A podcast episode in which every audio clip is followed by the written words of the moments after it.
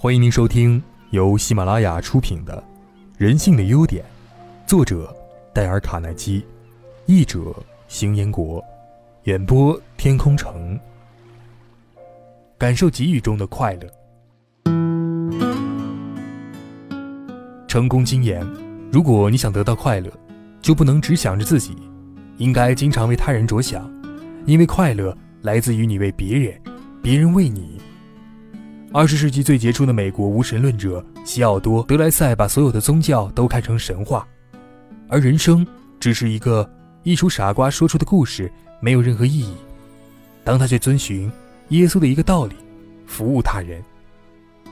德莱塞说过：“如果想从人生中得到任何的快乐啊，就不能只想自己，而因为他人着想，因为快乐来自于你为别人，别人为你。”有一个人被带去观赏天堂和地狱，以便比较之后啊，能聪明的选择他的归宿。他先去看了魔鬼掌管的地狱，第一眼看上去十分吃惊，因为所有人都坐在酒桌旁，桌上摆满了各种的佳肴，包括肉、水果和蔬菜。当然了，当他仔细看那些人时，他发现没有一张笑脸，也没有伴随着盛宴的音乐或者狂欢的迹象。坐在桌子旁的人看起来都闷闷不乐。无精打采，而且啊皮包骨头。他还发现，每个人的左臂都捆着一把叉，右臂绑着一把刀，刀和叉都有四尺长的把手，使他们不能用来吃东西。所以即使每一样食品都在他们手边，结果还是吃不到。他们一直在挨饿。然而他们又去了天堂，景象完全一样，同样的食物，刀叉与那样四尺长的把手。然而呢，天堂里的居民却在唱歌欢笑，他们怀疑为什么情况相同，结果却如此的不同呢？在地狱当中啊，人们都挨饿而且可怜，可是，在天堂里，人们吃得很好而且很快乐。最后，他终于看到了答案：地狱里每个人都试图为自己，可是，一刀一叉以及四尺长的把手根本吃不到东西啊。天堂上的每个人都是为对面的人。也都是为对面的人所为，所以互相帮助，结果帮助了自己。这个启示很明白了啊！如果你想帮助其他人获得他们需要的东西，你也会因此获得想要的东西。而且你帮助的人越多，你得到的也就越多。许多年前，在北弗吉亚，一个老人站在一条河的岸上等着过河。由于天气非常冷，河上又没有桥，他必须啊骑马过河。长时间的等待之后，他终于看了一群马的人走了过来。第一个过去了，第二个过去了，第三个、第四个、第五个都过去了。最后，只剩下最后一个骑马人了。等他走到老人面前，那个老人看着他的眼睛说：“先生，你能带我骑马过河吗？”那个骑马的人毫不犹豫地说：“当然可以了，上马吧。”一过河，老人就下了马。当他离开时，那个骑马人问：“先生，我看到您让其他的骑马人从你面前走过，却不叫住他们。当我走过您时，您却叫住了我。我很想知道啊，这是为什么呢？”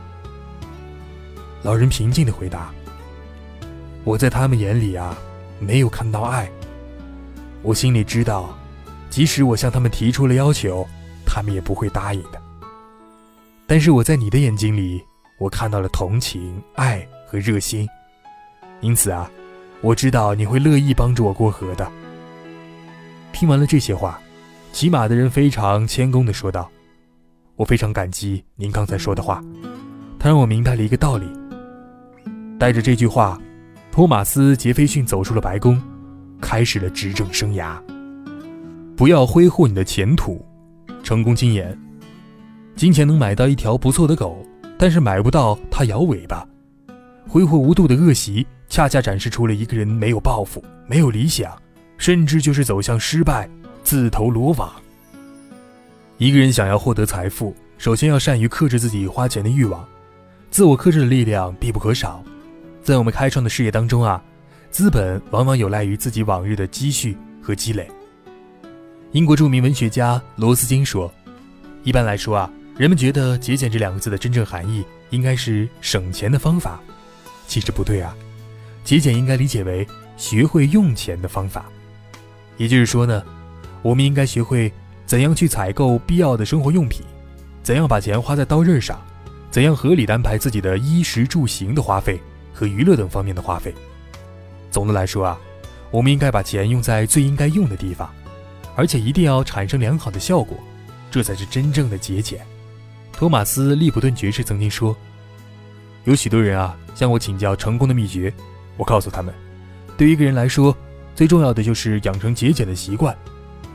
成功者大多都有储蓄和积累的好习惯，任何好朋友对他们的帮助和雪中送炭，都比不上一张薄薄的小存折。只有储蓄，才是一个人成功的基础，才有使人站稳脚跟的力量。储蓄啊，能够使一个青年人。”挺立在事业和生活的风雨当中，能使他鼓起巨大的勇气，振作精神去战胜困难，拿出力量成就人生。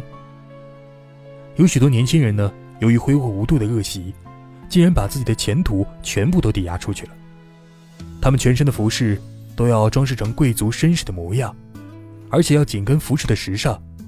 他们整天考虑的事情是怎样去花钱。随后呢，他们就有了这样的念头。怎样用非法的手段尽快的弄些钱来？结果呢？他们不但债台高筑，而且常常会丢掉好的职位。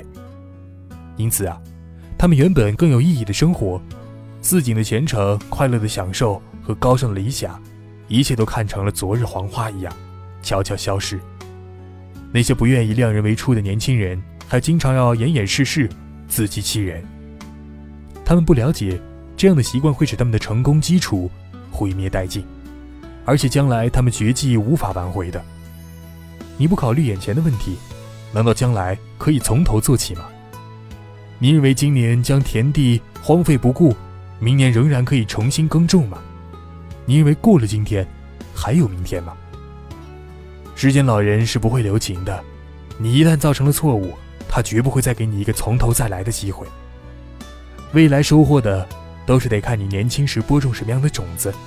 假如你播的是杂草，将来啊也休想获得丰硕的果实。当然，节俭不等同于吝啬。但是啊，即便是一个生性吝啬的人，他的前途也仍然大有希望。但假如是一个挥金如土、毫不珍惜金钱的人，他们一生可能都因此而断送。不少人尽管以前都曾经刻苦努力地做过许多事儿。但至今都是一穷二白。主要原因啊，就在于他们没有储蓄的好习惯。如果每个年轻人都有储蓄和积累的习惯，世界上啊，就不知要少多少个伤天害理、坑蒙拐骗的人了。晚年的约翰·阿斯特先生说道：“如今他赚十万元比以前赚一千元还容易，但是如果没有当初的一千元，他也许早就饿死在贫民窟了。”很多人只是用钱一点也不算计，没有计划性，所以就在不知不觉中花完了身上所有的钱。如果一个年轻人养成了花钱入账的好习惯，能够把每次花的钱都清楚地记在账本上，能够仔细的核对计算，精心筹划，这对于他未来的事业发展和家庭生活一定有不可估量的帮助。这样不但能够使他学会记账。还可以使他熟悉金钱往来的各种手续和流动规律，从而啊获得宝贵的生活和个人经验。这种账本最好能够随身携带，以便你能够随时随地把自己每花一笔钱都记录在本子上。这样坚持下去，对改正挥霍无度的坏习惯一定有很大的帮助。账本能够明确无误地告诉你，过去的钱都花在了哪些地方。什么地方是完全可以节省的，什么地方是非用不可的。一般来说啊，农村的孩子比城市的孩子都要懂得节俭的多。最重要的原因呢，是城市里充斥着各种各样专门引诱小孩去消费的商品，质量低劣的玩具和缺乏卫生保证的糖品、食品。但乡下的孩子就不同了，他们更看重金钱，也没有受到那么多东西的诱惑。他们往往不会像城里的孩子那样。花起钱来毫不顾虑，他们会非常珍惜自己口袋里不多的几个钱，不时的从口袋里拿出来数着，绝不舍得花钱去买那些流行的玩意儿，以博自己一时的欢喜。等到他们积累到一百块钱的时候，就非常兴奋，甚至欢呼叫喊。这些乡下孩子的父母们时常细心地教导他们，使他们明白储蓄和积累的好处，还鼓励他们把钱存到银行里，不要放在身上。而城里的小孩呢，往往不把钱当成一回事儿，他们一有了钱啊，就把他们立刻花掉，否则很不舒服。就像很多城里的孩子宁愿把钱放在口袋里，方便使用，也不愿意存进银行一样。有很多年轻人习惯把所有的钱都带在身上，这样往往就使他们养成了随便花钱、胡乱挥霍、毫无节制的坏习惯。虽然啊，把钱存到银行里以后，用起来没有在身上的口袋里那样方便，但是后者太不清楚了。因为习惯把钱放在身上的人，基本上都会失去节制，动不动就翻口袋买其他东西。所以呢。节省最重要的、有效的办法就是把所有的钱全部放到银行，而且最好存到一家离你住的地方有一点远的银行。这样一来啊，等你心急火燎的要用钱时，就必须到那家很远的银行去取。这时你就会考虑花的钱是否值得，能否省下来呢？富兰克林说道：“致富的唯一方法就是支出低于你的收入。”他还说。如果你不想因为有人讨债而心虚气短，想避免饥饿和寒冷的苦楚，那样啊，你最好和忠信勤苦四个字交朋友，并且呢，不要让你辛苦赚来的任何一分钱从你的指缝间轻易的溜走。以前啊，有一个小伙子到印刷厂里去学习基本的技术，其实呢，他的家庭经济情况挺不错的，他爸爸要求他每晚必须在家里睡，不许乱跑。但是啊，他每个月都要付给家里一笔住宿费。一开始呢，那个年轻人觉得父亲这样太苛刻了，而且每月的收入基本上能够支付起这笔住宿费，他没有任何其他零花钱。但是呢，几年以后，当这个年轻人想创办一个印刷厂的时候，他的爸爸把他叫到面前说：“好孩子，现在你可以把你这几年寄在家里的住宿费拿回去了。我之所以这么做。”是为了能够让你把这笔钱保存起来，并非真的向你索要这笔住宿费。好啊，现在你可以把这笔钱拿去发展你的事业。那个年轻人至此才明白爸爸的良苦用心，对爸爸的智慧感激不尽。如今啊，那个年轻人已经当上了美国著名印刷厂的总裁，而当年那个小伙子却因为毫无节制的花钱，如今仍然挣扎在贫困线上。以上啊，讲述的是一个富有教育意义的真实故事。他给你的启示是：唯有养成储蓄和积累的习惯，将来啊，才有希望能够享受到成功和财富。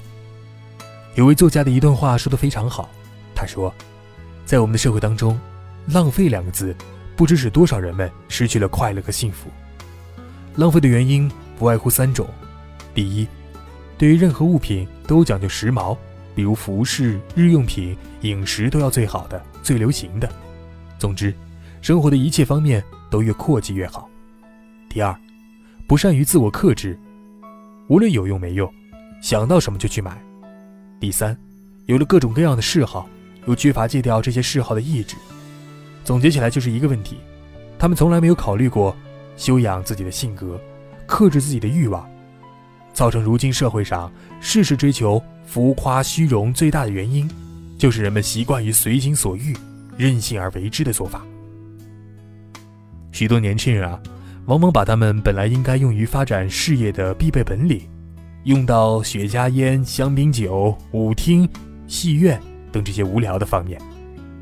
假如啊，他们能够把不必要花费省下来，时间久了一定会大有可观的。能够为将来的发展事业奠定一个资金上的基础。不少青年人一旦踏入了社会，就花钱如流水，胡乱挥霍。这些人似乎从不明白金钱对于他们将来的事业的价值。他们胡乱花钱的目的，仿佛是让别人说他一声阔气，或者让别人感到他们很有钱。当他们与女友约会，即便是在隆冬季节，他也非得买些价格很贵的鲜花，或者。糖果小玩意儿不可，他们却从来不曾想到啊，这样的费尽心思、花费钱财来追求的老婆，将来绝不会帮他们储蓄钱财的，而一定是花钱如流水，挥金如土。如今的年轻人呢，一旦用钱把场面撑起来之后啊，一切苦恼烦闷的事情就会接踵而至的。为了顾全面子，他们就再也不能过节省的日子，他们也不会认识到自己已经沦落到这种地步了。有些人入不敷出之后，就开始动歪脑筋，挪用公款来弥补自己的财政缺口。久而久之，耗费越大，亏空越多，渐渐的就陷入了罪恶的深渊，难以自拔。到了这时啊，他才想到自己不敢胡乱花费，不该为此干那些违背天理良心的事儿，不该挪用公款。可是为时已晚啊！为了满足这种喜欢花架子、空牌上的恶习，不知有多少人到头来要挨饿，甚至有许多人因此丢了性命，更有无数人因此丧失了职位。正如一句谚语当中所讲到的，金钱能够买到一条不错的狗，但是买不到它摇尾巴。挥霍无度的恶习，恰恰显示出了一个人没有抱负、没有理想，甚至就是向失败自投罗网。